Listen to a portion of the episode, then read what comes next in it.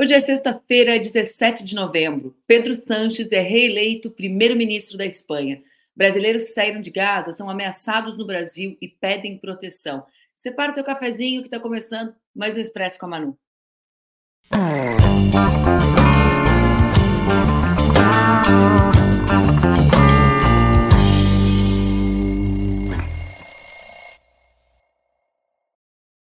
Bom dia, bom dia, bom dia. Sexta-feira, dia 17 de novembro, e está no ar mais um Expresso com a Manu, meu programa que acontece entre segundas e sextas-feiras, às 8 horas da manhã, aqui nas redes do Ópera Mundi, com transmissão simultânea nas redes Ninja. Bom dia, André, bom dia, Antônio, bom dia a todos vocês que nos acompanham aqui no Expresso. Estão com um cafezinho passado para a gente começar a conversar? Todo mundo pronto? Bora lá, deixa eu me arrumar aqui um pouco, gente um ali no café, vocês sabem que o programa. Essa cabeleira aqui, hein, gente? Essa cabeleira aqui. Cuidado muito cabelo molhado, né? Bom, você tem acompanhado aqui no Expresso, todos os dias eu trago alguma novidade sobre a questão uh, da condução do governo espanhol, na verdade, da efetivação da construção. Desde 23 de junho, os espanhóis e as espanholas esperavam a consagração de um governo, já que o resultado das eleições parlamentares foi absolutamente justo, pois ontem a Câmara Baixa do Parlamento Espanhol aprovou a nomeação de Pedro Sanches como primeiro-ministro para outro mandato, encerrando um impasse prolongado após a eleição geral que ocorreu em julho. Está aqui, a, nós temos o vídeo do Pedro Sanches, né, Laila?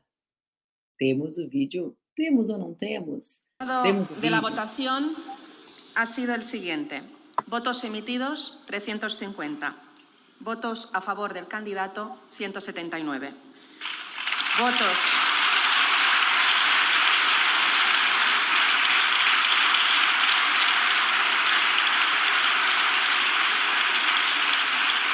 Votos.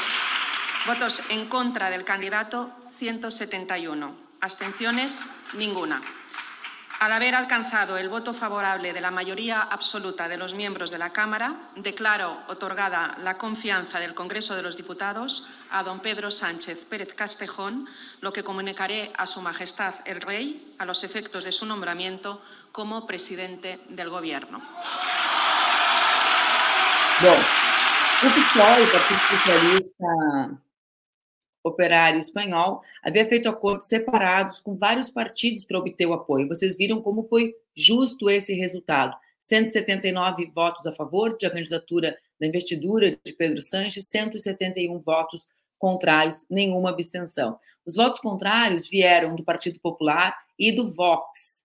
Uh, é bom uh, que a gente localize, né? O Partido Popular é a direita tradicional espanhola e o Vox a ultradireita, a extrema direita e também do partido que chama-se União Popular de Navarra. O aliado de extrema esquerda do PSOE, o SUMAR, aliás, esse, esse, esse movimento do SUMAR, né, é um movimento bastante interessante, a gente pode fazer algum, algum programa aqui, a gente já fez uma entrevista com Geraldo Pizarello, que é vice-presidente do Congresso Espanhol, vocês podem assistir, logo depois das eleições de 23 de julho, a gente conversou com o, com o Pizarello, com esse, com esse meu querido amigo, que é um deputado que tem origem argentina, que representa a região de Barcelona e que também compôs esse movimento que se chama Sumar, que é um movimento conduzido por, uh, por Yolanda Dias e que dentro dele tem, por exemplo, uh, o Comuns, que é da região da, uh, de Barcelona, e também o Podemos, né, durante o período eleitoral. Podemos, aquela força que surgiu nas grandes mobilizações por moradia na Espanha.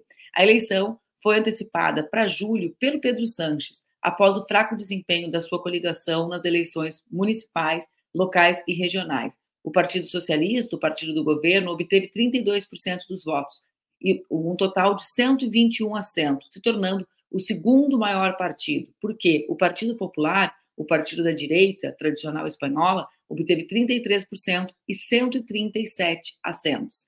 Bom, naquela época, o PP esperava governar com o Vox, um partido de extrema-direita, nacionalista, anti-migração, mas o resultado do Vox deixou a dupla sem maioria, como a gente tem conversado com vocês aqui. Sanches, que é o primeiro-ministro desde 2018, lidera um governo provisório desde julho. Se nenhum partido tivesse conseguido formar governo até o dia 26, ou seja, na próxima semana, a Espanha teria que realizar novas eleições. Esse debate da Espanha é um debate muito interessante. Para mim, ele traz diversos desdobramentos sobre a situação da esquerda no mundo, sobre a extrema-direita e como ela se organiza, como a direita se mimetiza com a, a extrema-direita, né, gente? Por quê? Vou retomando antes, é, é um, ontem foi uma grande vitória a consagração do governo do Sanches, por quê? Porque a direita e a extrema-direita espanhola tiveram um resultado muito positivo nas eleições municipais. O Vox se sagrou vencedor de diversos espaços importantes. O Vox, a extrema-direita. Esse crescimento do Vox nas eleições municipais fez com que Sanches antecipasse a eleição. E nem, quando ele antecipa a eleição, quando ele chama a eleição antes da, do período adequado, há uma mobilização muito grande. Por um lado, da direita tradicional, do PP, que decide, que migra para as bandeiras da extrema-direita e que assim rouba uma parte grande do seu eleitorado, e também da esquerda, que se organiza em torno de Sanches, evidentemente, né, que lidera uma frente de centro-esquerda, e a partir de Holanda Dias. Os votos são muito justos, vocês viram, a diferença é pequeníssima. Mas a intensa mobilização e a unidade dos setores progressistas, né, e os movimentos feitos por, por Sanches junto aos nacionais, a turma dos catalães, dos independentistas daquela região, fizeram com que com que ele obtivesse a maioria. É portanto um grande dia para as forças democráticas uh, do mundo, né? Porque afinal de contas os nossos companheiros espanhóis conseguiram avançar algumas casas na resistência, sobretudo à direita, que se parece mais, cada vez mais, com a extrema-direita. Então, um dia de celebração e é, vocês estão desde julho me aguentando falar sobre isso, hein, gente? Foram meses. Bom, quem tiver curiosidade pode também assistir a entrevista do Pizarello, que aconteceu aqui no programa em julho. Não sei qual foi o dia, mas está por aí. Enfim, está por aí. Vamos lá. Ontem vocês também devem ter visto, e se não viram, fiquem sabendo, e é realmente bastante espantoso, que após fugirem da zona de conflito de Gaza, da falta de alimentos, do medo da morte, né, do medo e do medo da morte, os brasileiros que conseguiram sair da faixa de Gaza estão sendo ameaçados aqui no Brasil. Entre eles, Hassan Rabi e sua família, que optaram nessa semana por fazer um pedido oficial de proteção ao Estado brasileiro. Segundo Hassan, Saímos da guerra para nos sentir seguros em nosso país. E agora, aqui, não conseguimos ter segurança. Nas redes sociais, ele vem sendo alvo de ameaças, além de campanhas de ódio e de difamação. A defesa de Hassan Rabi afirma que irá processar todos aqueles que o procuraram por meio das redes para atacá-lo e ameaçado. Adivinhem quem está no topo dessa lista? Minha devedora favorita, Carla Zambelli porque minha devedora, porque está me devendo o dano moral que tem que me pagar, Carlinha. Carla acusou Hassan publicamente de compartilhar mensagens pró-terrorismo em suas redes e também vai ser acionada na justiça. O que dizem as ameaças, para que a gente tenha uma ideia do que circula nas redes. Vagabundo safado, te dou um pau se eu te encontrar na rua. Seu terrorista, filho da. Espero que você não venha para Florianópolis, seu merda. Volta para Gaza e aguente as consequências. Não queremos terroristas no Brasil. Vaza, seu lixo terrorista. Um desses ataques começou, inclusive, compartilhando a publicação feita pela Carla Zambelli, para a gente entender o impacto das postagens da extrema-direita organizando a rede de ódio e a distribuição dos ataques na internet. O sistema de proteção existente no Brasil para esse caso é o chamado Programa de Proteção aos Defensores de Direitos Humanos, Comunicadores e Ambientalistas, vinculados ao Ministério dos Direitos Humanos da Cidadania. Ainda, no mesmo caso, segundo a defesa de Hassan, ele se tornou o alvo central dos ataques por ter sido um dos únicos com internet estável que compartilhava os vídeos e divulgava violência perpetrada na região de Gaza. O governo federal informou que pode oferecer proteção aos repatriados da faixa de Gaza que estão sendo ameaçados. O caso vai ser investigado pela PF, pela Polícia Federal. O Ministério da Justiça divulgou uma nota alegando que, a respeito da, dos repatriados em Gaza que estão recebendo mensagens ofensivas ou sofrendo ameaças, a Secretaria Nacional de Justiça do Ministério da Justiça e Segurança Pública, enquanto coordenadora da operação de acolhimento, comunica que as denúncias estão sendo apuradas e serão encaminhadas para a APF. O Ministério dos Direitos Humanos afirmou que qualquer cidadão ou cidadã que tiver seus direitos violados acionar, pode acionar a Ouvidoria Nacional dos Direitos Humanos. Ainda, segundo o Ministério dos uh, Direitos Humanos, qualquer cidadão ou cidadã pode acionar a ouvidoria pelo Disque 100. É legal a gente falar do número, né, gente? É legal. A gente, as pessoas todas saberem que podem procurar o apoio. Eu quero comentar esse caso mais de perto, porque o não enfrentamento às redes que distribuem conteúdo uh, de ódio, que se organizam, faz com que elas sejam perpetradas. Né? Então, vejam o papel da Carla Zambelli, né? Vejam o papel da Carla Zambelli como organizadora de um tipo de narrativa, né? De um lugar de uma narrativa nas redes. Por quê? Porque essa gente faz dos seus canais espaços de distribuição. Então, às vezes, é difícil para que vocês entendam, ah, mas foi só a Carla Zambelli postar. Sim, foi ela postar para que um conjunto de pessoas que circula, que orbita em torno dela, né, também passem a, a, a distribuir esse conteúdo. E aí tem uma. É, ó, o Eleandro falando justamente sobre como circulam os vídeos da família dele. Eu fico lendo os comentários de vocês aqui, às vezes até estou no meio da minha fala, fico vendo um comentário, leio, mudo de assunto, né? Esses dias nós fizemos um programa inteiro a partir dos comentários. Eu e a, eu e a Mara? Eu e a. Acho que foi eu e a Aura. Eu e o Luiz Maurício, ó, tá vendo na minha cabeça que não tá mais muito boa. Mas vamos lá. E aí a gente também percebe no relatório do GT que eu coordenei de enfrentamento ao ódio, uh, tem um texto bastante, bastante importante da professora Franci Rose, justamente sobre a islamofobia, né?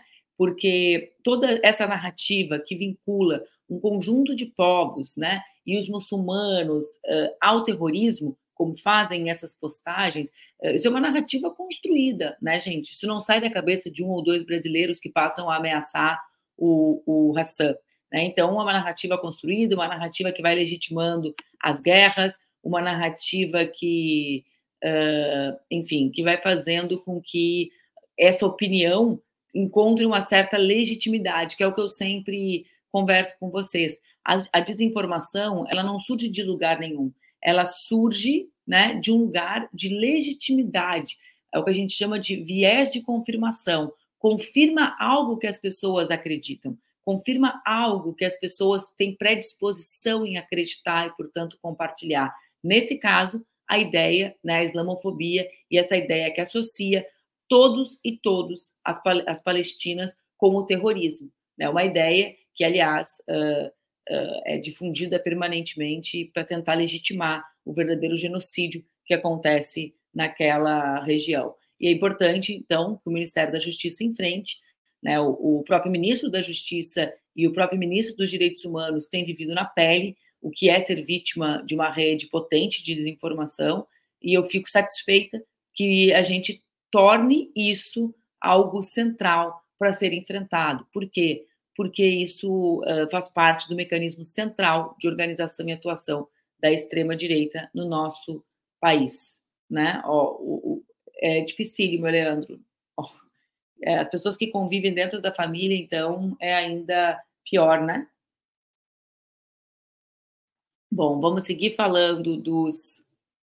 Agora eu fiquei curiosa para saber, vocês ficam conversando entre vocês e eu fico curiosa para acompanhar toda a conversa. Bom dia, Lázaro. Boa sexta-feira. Sexta-feira, né, gente? Vocês ainda tiveram um feriado na quarta. Eu que não tenho feriado, hein? O que não tem vocês, vocês tiveram duas segundas. Na verdade, hoje é terça e já é sexta para vocês. Vamos lá.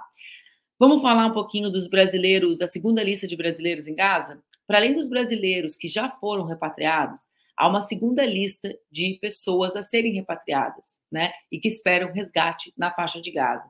A diplomacia do Brasil já iniciou consultas ao governo de Israel sobre os critérios que deve seguir para formular essa segunda lista, que tem algo entre 40 e 50 pessoas. A maioria dessas pessoas é são pessoas que são parentes de brasileiros que já foram resgatados, mas elas são palestinas e, portanto, sem cidadania. Por conta desse fator, a diplomacia brasileira prevê um processo mais complexo e longo para convencer Israel a liberar essa nova leva de pessoas. É o caso, por exemplo, da família do Hassan, que nós acabamos de comentar aqui, que tem sido vítima de ameaças e de violência nas redes sociais. A família dele pede ao governo brasileiro que a sua mãe e a sua irmã palestinas sejam também trazidas para o Brasil. A mãe de Hassan é diabética e está há dias sem acesso à insulina, uma medicação que ela deve tomar diariamente para controlar a doença. O caminho mais viável que o governo brasileiro irá seguir é o de argumentar com Israel que ao menos os parentes de primeiro grau dos cidadãos já repatriados têm o direito de vir ao Brasil. Nessa quinta, Lula conversou por telefone com o presidente de Israel, Isaac Herzog. Segundo o Planalto, Herzog pediu para Lula reforçar o seu apelo pela liberação dos reféns. Lula se comprometeu com esse pedido e agradeceu a ajuda de Israel no processo de repatriação dos 32 brasileiros que estavam na faixa de Gaza. O presidente aproveitou ainda para reforçar o pedido sobre a segunda lista que está sendo preparada. E Herzog afirmou que a saída dos brasileiros será feita com a devida rapidez. Ainda na conversa, Lula reforçou seu repúdio aos atos de antissemitismo e ressaltou a tradição no Brasil na busca pela paz, e também manifestou preocupação com a situação humanitária na faixa de Gaza e com a morte das crianças. Bom, essa situação é uma situação que se prolonga, porque se prolonga a decisão de Israel de não cessar fogo, né? de não construir uma política que siga os preceitos do que foi aprovado pelo Conselho de Segurança das Nações Unidas. Então, uh, se prolonga o drama de famílias como a de Hassan, né, justamente porque uh, não, não há nenhum sinal de que haverá um cessar-fogo, uh, uma pausa humanitária né, no que Israel tem feito. Então, todos os dias, a gente, eu conversava isso ontem com algumas pessoas, mas todos os dias, quando a gente organiza a pauta, a gente coloca diversos assuntos, todos os assuntos que têm acontecido né, no Brasil, no mundo e na região, e é muito difícil achar que qualquer assunto tem mais relevância que esse, porque também a, a prolongação tende a fazer com que nós naturalizemos o absurdo que o povo palestino tem sido submetido naquela regi região há décadas, né? E agora, uh, nesses últimos 40 dias, uh, de maneira uh, absolutamente violenta. Então, é importante também, gente, que a gente não se acostume com a existência do massacre, né? Porque o se acostumar com, a, com o acontecimento, se acostumar com o massacre, né, faz com que ele deixe de ocupar a, o nosso, a nossa pauta, a nossa agenda, a nossa energia e a nossa luta, né? Porque os povos do mundo têm se levantado denunciando, né, a, a verdadeira barbárie que acontece naquela região. Olha, coitadinho do Simão Fernando, ele veio aqui atrás da fake news do Adélio. Olha, Simão, nós estamos. Essa, essa daí é uma das que mais eu ganho dando moral, viu? Bem, bem grandes, inclusive. É bom se atentar para não cair, não ficar assim, né? Aí de manhã cedo cair na onda, entrar na onda que nem camarão que dorme e a onda leva, né? Conhece esse samba? É legal. Põe para escutar que tu vai entender o que eu estou falando. Vamos lá. Vamos falar de novo sobre Pantanal, pessoal? Tô querendo tomar meu cafezinho também, né? Vocês estão tomando café? Estão, não estão? Não, não estão. Ninguém nem me falou se está tomando café hoje. Nem as meninas da produção. Acho que elas nem tinham tomado café quando chegaram aqui, porque estavam, ó. Estavam querendo acelerar, já estava eu aqui tomando meu cafezinho. Ela, bora, bora, bora, bora, bora. Vamos lá. Ó, aqui, vamos ver. Pior que eu não tomei mesmo. Eu vi lá, eu conheço a cara da pessoa que não tomou um cafezinho. Conheço. Vamos lá. Uh, vamos falar sobre o Pantanal. Vamos, a gente tem falado bastante sobre a situação climática do país, né? Já falamos essa semana sobre o Pantanal, que vive o pior novembro de queimadas da história, né? Uh, em meio à falta das chuvas que são típicas do período. Então, nesse período, realmente é um período de seca naquela região. Junto com as queimadas, criou uma condição insustentável. O bioma já tem certa adaptação ao fogo, mas a situação em novembro é consideravelmente diferente. Desde o início do século, o recorde de focos de queimada no bioma por mês havia sido em 2002, com 2.328 focos. Em novembro, e a gente está recém na metade de novembro, a gente já tem 3.024 focos de incêndio. Então, vocês Estão vendo a, a, a diferença? Considerando o início da série histórica, em 1998, a média para novembro é de 441 focos, ou seja, é quase é um oitavo do que nós temos. Ou seja, novembro. De... Ah, fizeram a conta para mim. Muito obrigada, pessoal. Eu fazendo a conta de cabeça aqui, tinha conta para mim. Novembro desse ano já supera em sete vezes a média, segundo os dados do programa Queimadas do INPE, Instituto Nacional de Pesquisas Espaciais. Para Alexandre Bossi, que é o presidente do SOS Pantanal, o Pantanal precisa de um plano de manejo conjunto entre o governo federal e os governos do Mato Grosso e Mato Grosso do Sul. Segundo ele, as secas serão mais severas e mais longas, e o Pantanal será atingido em cheio, como já está sendo atingido agora. Ele acredita que em 2023 já é uma batalha perdida, irreversível, mas que para 2024 nós precisamos nos preparar. Vídeos divulgados nas redes mostram a força das queimadas e, inclusive, um motorista atravessando uma rodovia cercada pelo fogo. Eu quero trazer essas imagens para vocês verem aqui comigo. Bora, bora lá?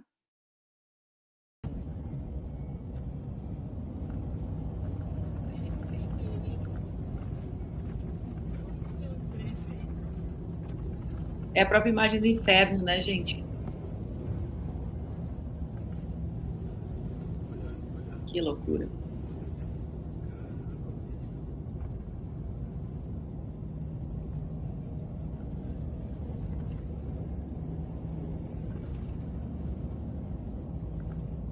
É.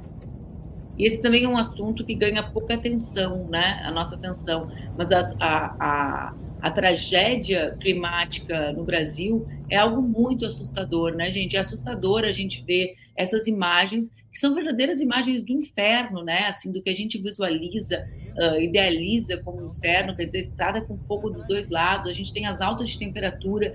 Uh, São Paulo e Rio, Rio fará mais calor hoje do que fez ontem. Né? Seria engraçado se não fosse trágico. As imagens das pessoas literalmente fritando ovos no asfalto, né, nas cidades uh, do Rio de Janeiro, o Rio Grande do Sul, com a questão das chuvas, né, da violência das águas, dos impactos, da, dos óbitos, das pessoas que desaparecem, das perdas materiais e humanas causadas pela chuva. Então, o Brasil vive um momento uh, em que tudo né, comprova os impactos uh, do, do negacionismo sistemático com relação à emergência climática.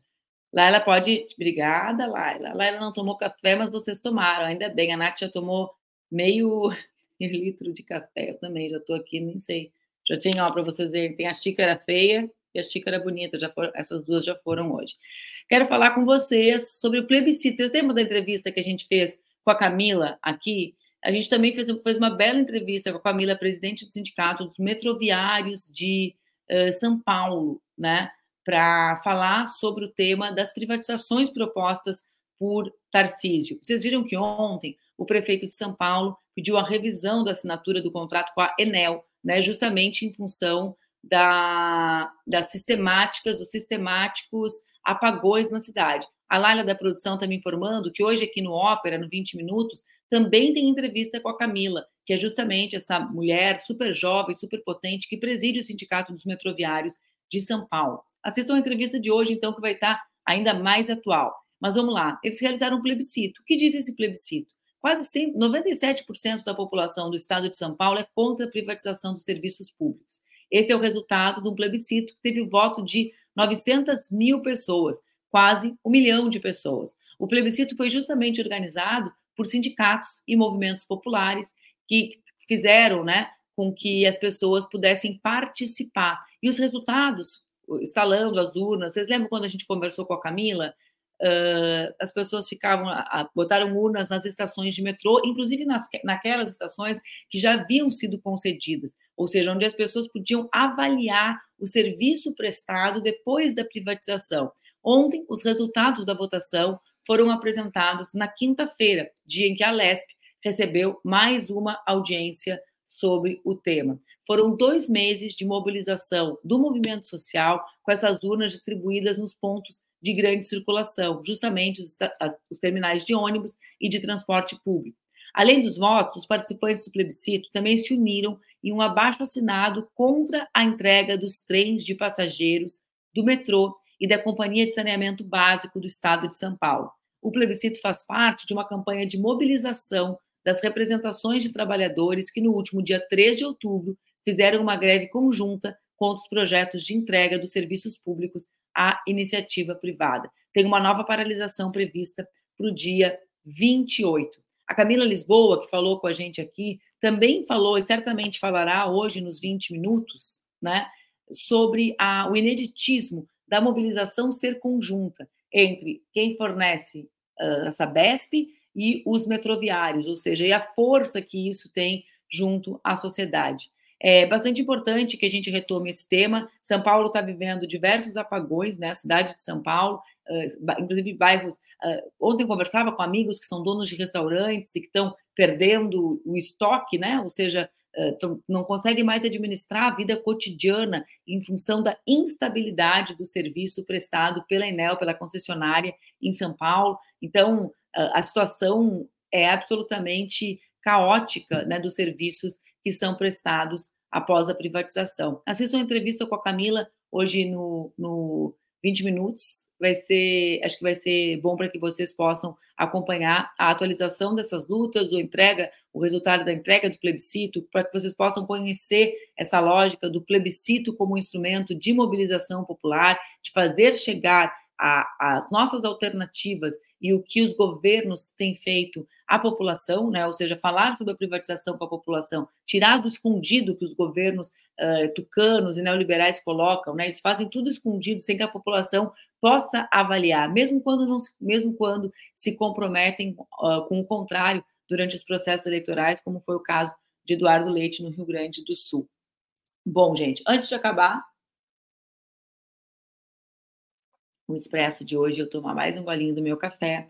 Eu quero, mais uma vez, manifestar minha solidariedade com o Hassan e também com o ministro Silvio Almeida e com os ministros Flávio, o ministro Silvio e Flávio, que têm sido alvo dessas campanhas sistemáticas de desinformação. O Brasil precisa regular a internet, né? Uh, debater. Hoje o mundo uh, debate sistematicamente caminhos para a regulamentação da internet. A União Europeia tem um caminho, a China tem outro caminho, os Estados Unidos buscam o seu caminho. O Brasil também busca o seu caminho. O fato é que nós temos hoje redes que lucram com a distribuição desse conteúdo massivo. Então, existem, existem os autores, existem aqueles que produzem a desinformação, existem aqueles que distribuem a informação, mas existe muito dinheiro que circula em torno desse negócio. E é preciso mais que a gente retome essa pauta como uma pauta central para o desenvolvimento nacional. Não dá mais para tratar o tema da regulamentação das plataformas como se ele fosse um tema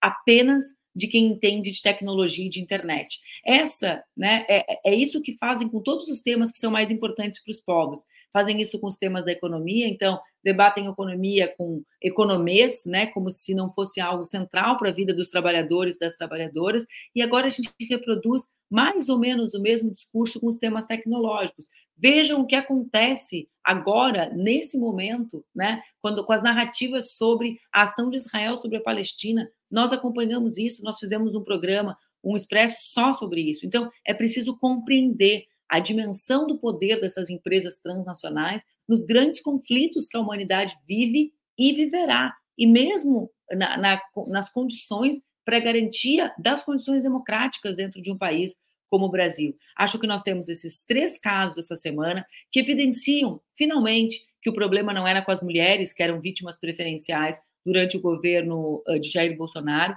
que devem fazer com que a gente reflita sobre esse negócio, o negócio que sustenta essas narrativas de ódio né, no, nosso, no nosso país e, e no mundo. O Brasil precisa ser protagonista desse debate, do debate sobre a sua própria condição de inserção nos debates sobre regulamentação da internet. O Expresso hoje fica por aqui.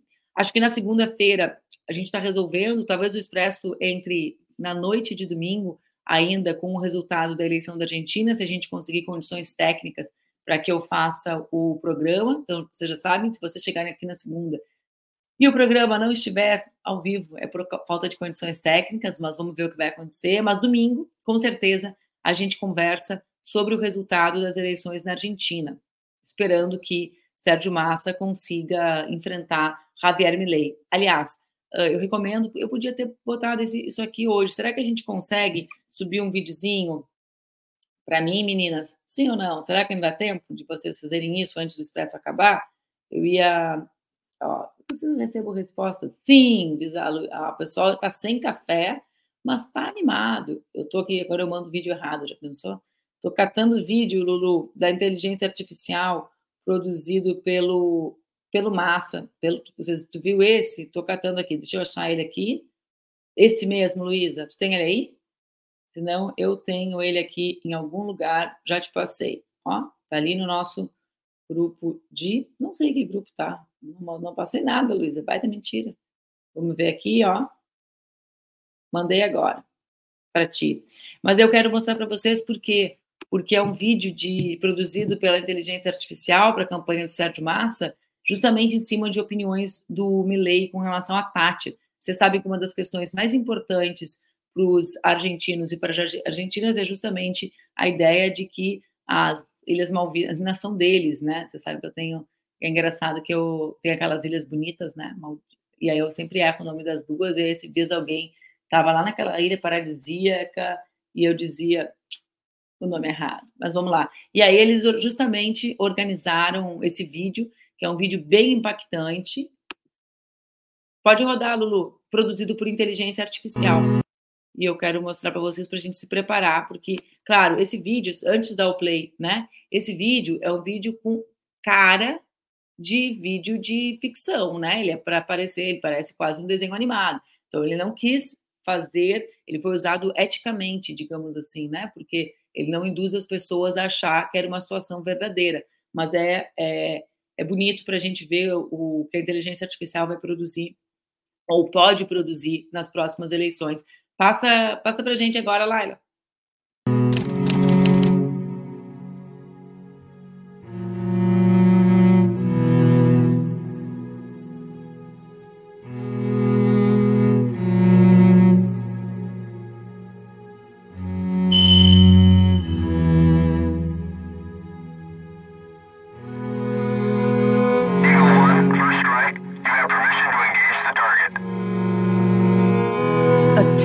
Belgrano.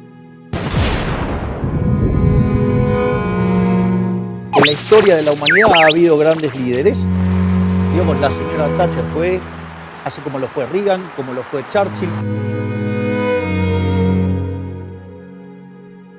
Então, o Milley disse no último debate, o Milley disse no último debate que admirava Thatcher, né? Que é aquele áudio que aparece ali no meio enquanto os marinheiros estão assistindo.